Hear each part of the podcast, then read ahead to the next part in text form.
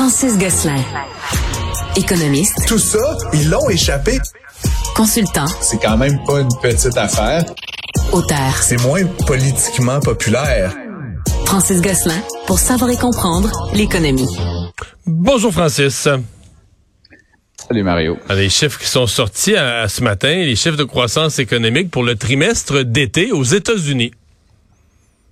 C'est à, peine croyable, Mario. Euh, l'économie américaine pour euh, l'été euh, qui vient de se terminer là, a cru à un rythme moyen de 4,9% sur une base annualisée. c'est comme, ça à n'y rien comprendre. Évidemment, tout ça sur trame de fond. Ça, c'est avec une banque, c'est avec une banque centrale qui est deux pieds sur le frein, bien embarqué pour essayer d'arrêter ça. Oui, Exactement. Puis c'est ce qui est particulier, tu sais, évidemment, tu le sais, Mario, dans, dans, le PIB, il y a plusieurs composantes, dont la consommation. Puis justement, à ce titre-là, c'est vraiment la consommation là, qui mène la croissance du PIB. Les Américains se sont lancés là, comme s'il n'y avait pas de lendemain. Euh, donc, c'est quand même euh, intéressant. Puis ce qui est un petit peu particulier, Mario, c'est que euh, on explique que c'est parce que l'inflation, justement, où les prix se sont stabilisés, que les Américains se sont sentis capables d'acheter davantage. Donc, c'est comme si l'effet de de ralentissement de l'inflation incitait certains ménages à repartir euh, sur la lancée de la consommation et donc de, renouer avec la, vigueur de, de, l'économie. Donc, encore une fois, c'est c'est vraiment des, un phénomène assez assez particulier qu'on vit là, du côté au sud de la frontière actuellement. Ouais. Et, je on se posait la question, je pense que la semaine passée, sur euh, la croissance qui reste forte au niveau des dépenses des, des ménages, de la consommation. Et si je me la pose encore, est-ce que c'est de l'épargne? Parce qu'on avait dit l'année passée, il y avait eu beaucoup d'épargne pendant la pandémie. Les gens avaient moins voyagé, avaient mis de l'argent de côté. Mais tu sais, l'année passée, on disait cette épargne-là commence à être dépensée. les gens, Et là, tu te dis, OK, la consommation actuelle, est-ce que c'est l'augmentation des salaires? Est-ce qu'il restait de l'épargne plus qu'on pensait? Ou est-ce que carrément, les gens viennent d'embarquer sa carte de crédit, mais ils se ralentissent pas. Là, ils embarquent sa carte de crédit, puis ils vont à fond de train?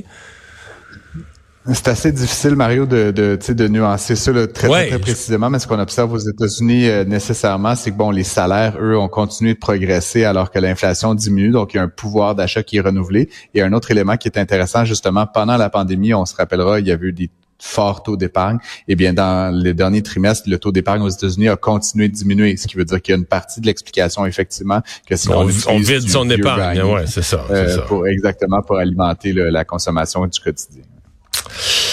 Premier investissement du Fonds de croissance du Canada.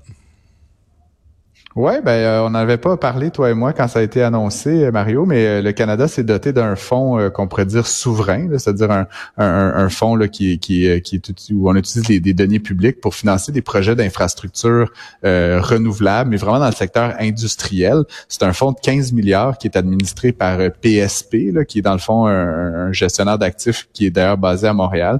ils ont fait un premier investissement, ça a été annoncé aujourd'hui, un investissement quand même de 90 millions de dollars dans une seule entreprise. Donc, c'est, c'est quand, même pas une petite affaire et c'est une entreprise qui est dans le secteur de la géothermie. Euh, donc, ultimement, là, ils utilisent euh, la, justement la, chaleur là, et l'énergie qui est issue de la terre euh, pour produire de l'énergie et de la chaleur. Donc, ultimement, c'est quelque chose qui a, qui a, quand même beaucoup d'avenir. Tu seras surpris d'apprendre, Mario, là, j'ai fouillé un peu la chose. L'Alberta, de toutes les provinces canadiennes, est le leader toute catégorie dans la géothermie au Canada. Ah ouais? Ce qui est quand même un peu bizarre. On, associe souvent la province avec le, les sables bitumineux, le pétrole, tu sais, euh, burn baby burn, mais, mais il y a vraiment tout un, un, comme une compétence, un, secteur technologique en, fort développement où on utilise la, la, force de la géothermie pour justement développer cette nouvelle forme d'énergie euh, totalement propre, totalement renouvelable et à long terme. Et donc, euh, ce premier investissement-là, donc 90 millions, c'est beaucoup d'argent pour un investissement, mais il reste comme la, totalité du 15 milliards à investir. Et donc, ça va être intéressant de voir s'il y a des investissements, notamment qui vont se faire au Québec par ce, ce, fonds d'investissement-là dans, les prochains mois, les prochaines années, euh, dans la mesure où l'objectif ciblé, c'est de réduire l'empreinte carbone des activités économiques canadiennes par des activités industrielles comme, comme celle-ci. Tu veux revenir sur cette saga, des problèmes de la Banque nationale, euh, qui ont dit des dizaines de comptes. Euh, commerciaux, comptes d'entreprises qui ont été euh, vidés. Euh, ça se, qu'est-ce qui se passe? Ça se complique là? Ben, ça se complique. Ben, déjà, là, apparemment, la plupart de ceux et celles qui avaient été mentionnés là, par les différents médias dans le Journal de Montréal ont été remboursés. Donc, oui, c'est ce qu'on nous a dit. Nouvelle. Mais là, évidemment, euh, je t'en avais parlé déjà, Mario, tu t'imagines bien que des entreprises comme celle-là qui ont perdu des fois 60 000 ou même, je pense, dans un certain cas, c'est jusqu'à 250 000 euh, dollars qui, s'est évaporé d'un compte, euh, ben ça, ça, ça met des, une pression immense sur la continuité des affaires. Tu peux plus payer tes fournisseurs, tu peux plus payer tes employés. Il y a certains de ces qui ont émis des chèques qui sont devenus soudainement sans provision parce que l'argent était magiquement disparu.